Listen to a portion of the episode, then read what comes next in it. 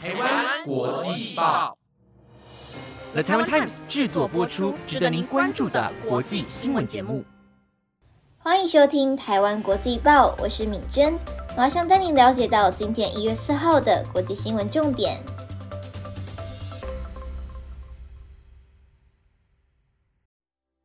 各位听众朋友们，晚安！马上带你了解到今天的新闻内容有：中俄合作研究建设国际月球科研站。美国 NASA 控中国将霸占月球。墨西哥监狱遇袭，十九人死，二十五名罪犯越狱。日元将结束负利率，对美元冲上七个月高点。因应中国开国门，欧盟绝大多数赞成出境裁减。美国开放娱乐性大麻，儿童误食案例暴增十五倍。那如果你有兴趣想了解的话，就继续听下去吧。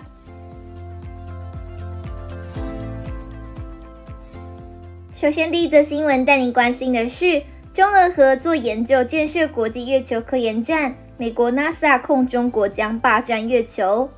美国太空总署 NASA 局长纳尔逊日前称，如果中国太空人登陆月球，在月球建立根据地，中国将试图控制月球表面资源最丰富的地点，甚至不让美国进入。纳尔逊的说法已被中国驻美大使馆发言人刘鹏宇否认。并指美方官员言论不负责任，歪曲中国正常合法的太空事业。不过，近年大陆积极探月，并与俄罗斯研究开发月球。中国工程院院士、中国探月工程总设计师吴伟仁近日透露，中国将在二零二八年左右建设月球科研站基本型。根据俄罗斯卫星通讯社报道，俄罗斯于二零二二年与中方继续加强太空探索方面的合作。去年十一月二十五日，俄罗斯国家航太集团与中国国家航天局签署二零二三年到二零二七年的太空活动合作发展纲要。当天还签署了俄中政府合作建设国际月球科研站的协定。根据此前报道，国际月球科研站拟于二零二五年到二零三五年分成两个阶段建设，包括地月运输设施、月球表面长期支持设施。月球运输和运行设施、科学设施、地面支援和应用设施等。另外，空间科学与技术期刊近日刊发重庆大学先进技术研究院院长、教育部深空探测联合研究中心常务副主任谢根新团队与北京空间基地研究所研究员果林丽的联合研究文章。文章探讨将月球熔岩管用于人类居住的可行性。并提出利用地球溶洞模拟太空熔岩管的方案设想，这一方案可行性得到了国际的认可，并将选择重庆的喀斯特溶洞作为模拟的场地，进行相关研究和试验。文章称，研究人员对于利用月球熔岩管建立月球基地的合理性进行论证。在月球基地能耗估算上，有人月球基地运行中涉及的封闭系统需要的外部能量。主要用于维持人类的呼吸、植物的光合作用和控制内部温度。特别是由于月球表面的昼夜温差可以达到三百摄氏度以上，因此在月表建立基地将消耗巨大的能源。研究表明，在面积约八千平方米、高度约五十米的半圆形隧道洞穴中，要保证一个可以容纳八名太空人的月球基地维持正常运转所需的最低能耗约为一百四十五点五千瓦。这一能耗大大低于在月面建设基地。谢根新表示，从能耗上估算，月球熔岩管是建立月球基地的最佳选址地。在安全性方面，相比月球表面，月球熔岩管所受的辐射小且极端条件较少，这些优点使其更适合建立月球基地。同时，月球熔岩管还可以免受陨石击穿的风险，并且因为月球熔岩管位于月表之下。能够抵御月球尘埃。此外，月球熔岩管在月球上的长期存在也证明了它的结构足够稳定，可以承受月震的影响。和在月球表面建造基地相比，月球熔岩管具有明显的优势。接下来，下一则新闻带您关心的是：墨西哥边境监狱遇袭，增至十九人死亡，二十五人越狱。墨西哥北部边境城市华雷斯一所监狱三号遇袭，已有十九人死亡，还有一名黑帮要角和二十四名受刑人全然逃脱。这是墨西哥今年死亡人数最多的监狱攻击案之一。墨西哥国防部长桑多华在记者会上说，一支武装团体驾驶装甲车，几乎同时对监狱和市警局发动攻击。这起发生在昨天早上的攻击案，正好遇上新年元旦的探监准备工作。当局原本说至少有十四人死亡，但桑多华今天说已有十九人丧命。包括十名守卫、七名受刑人和两名攻击者。这起攻击案导致二十五名受刑人趁乱越狱，包括皮农，他是华雷斯 （Los Mexicos） 帮派的头号枪手。联邦机关也介入平息骚动。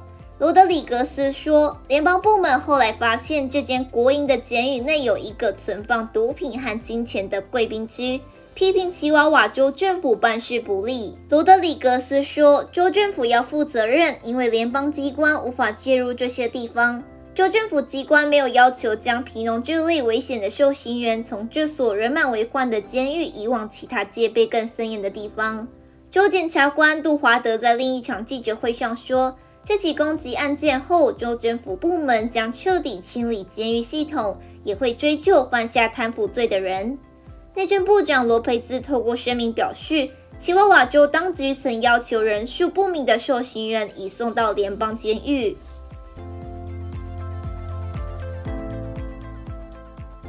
接下来要带您关心的一则新闻是：日饮料将结束负利率，日元对美元冲上七个月高点。日元对美元汇价今天升破一百三十日元关卡，站上七个月来高点。这股涨势是延续日本央行、日本银行决定从长期保持的超宽松货币政策异常转移后引爆的一波日元买气。日元汇价今天一度升值至一百二十九点五二对一美元，其后回幅回贬。但分析师预期日元走强趋势还没有结束，因日银改弦易辙，预料将结束负利率政策。然而，美国联邦准备理事会和其他国家央行过去一年。为了对抗攀抵数十年高点的通货膨胀，而采取积极的升息步伐，现在看来需要放慢脚步。日银二零二二年十二月宣布将放宽对日本公债直利率的控制，允许部分公债直利率在更宽的区间波动。日元对美元汇价应声创下三十年来的最大升幅，如今日元已攀抵二零二二年六月以来的最高价位。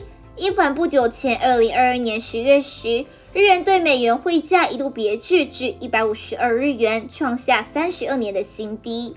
眼前日元走势持续看升，GMA 资产管理公司经理人迪梅若表示，日元即使最近涨了一波，目前价位仍显著低估，预期日银将在今年四月底前结束负利率政策，就会进一步的移除日元继续升值的障碍。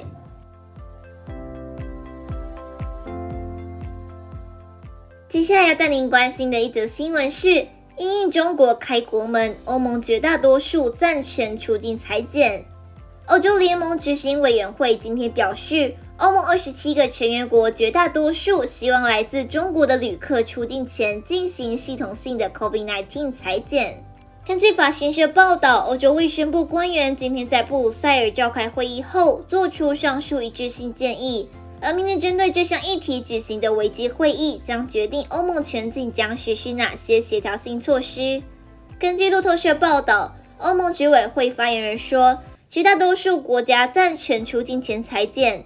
他说，这些措施有必要锁定最适切的航班和机场，并以协调性方式执行，以确保举措的效率。欧盟执委会今天为了会谈准备了草案。草案建议中国起飞航班成员佩戴口罩，检测从中国飞来的航班废水，在机场进行基因侦测，并加强监控与定序程序，以及提升欧盟在裁剪以及疫苗施打的警觉心。欧盟执委会发言人说，草案如今将根据欧盟成员国的意见予以修正采用。发言人进一步表示，明天下午举行的另一场欧盟卫生官员会议将针对这些措施进行更多讨论。这位发言人表示，所有欧盟国的共识是，中国一月八日解除严苛防疫的封控措施之后，欧洲需要一个协调性的做法来应中国逐步改变的现况，同时应自中入欧流量上升带来的影响。上周，欧洲疾病预防管制中心曾表示，目前并不建议对来自中国的旅客采取应应措施。欧洲疾管中心表示，这是因为中国流行的变异株已存于欧盟，欧盟民众疫苗施打率相对高，潜在的境外移入感染比起欧盟每日确诊病例要来的低。且欧洲健保系统目前还应付得过来。最后一则新闻要带您关心的是，美多州开放娱乐用大麻，儿童误食案例五年暴增十五倍。今天发表的科学研究显示，美国越来越多州合法开放娱乐用大麻情况下，近年来意外摄入可食用大麻制品的儿童人数飙升了近十五倍。根据发表在美国医学期刊《小儿科》的研究指出二零一七年误许可食用大麻制品的五岁以下儿童人数仅略高于两百例，到了二零二一年则超过三千零五十例。这些可食用大麻制品通常以糖果、巧克力或饼干等形式贩售，外观很吸引儿童。但儿童体重较轻，食用这些制品恐怕会对身体造成严重伤害。五年研究期间，有约七千件儿童误食大麻制品的案例，虽未出现死亡个案，不过有约百分之八的儿童需要送至加护病房，近百分之十五需要住院治疗。这些儿童出现了包括中枢神经系统抑制的症状。包括昏迷、平脉、呕吐等。这份研究二零一七年展开时，美国仅八个州和华府合法开放娱乐用大麻。到了二零二二年五月底，已增至十八个州。鉴于儿童误食情况有百分之九十发生在家中，研究人员呼吁将可食用大麻制品放置在儿童不知道的地方，并上锁。研究作者群表示，大麻产品不仅要使用儿童不易打开的包装。还必须要有明确的标示且不透明包装。此外，产品应该要有明确的警告标示，提醒不得过度使用。包括加州在内的美国多个政府已经实施上述措施，但大麻包装方面还没有全国性的法律。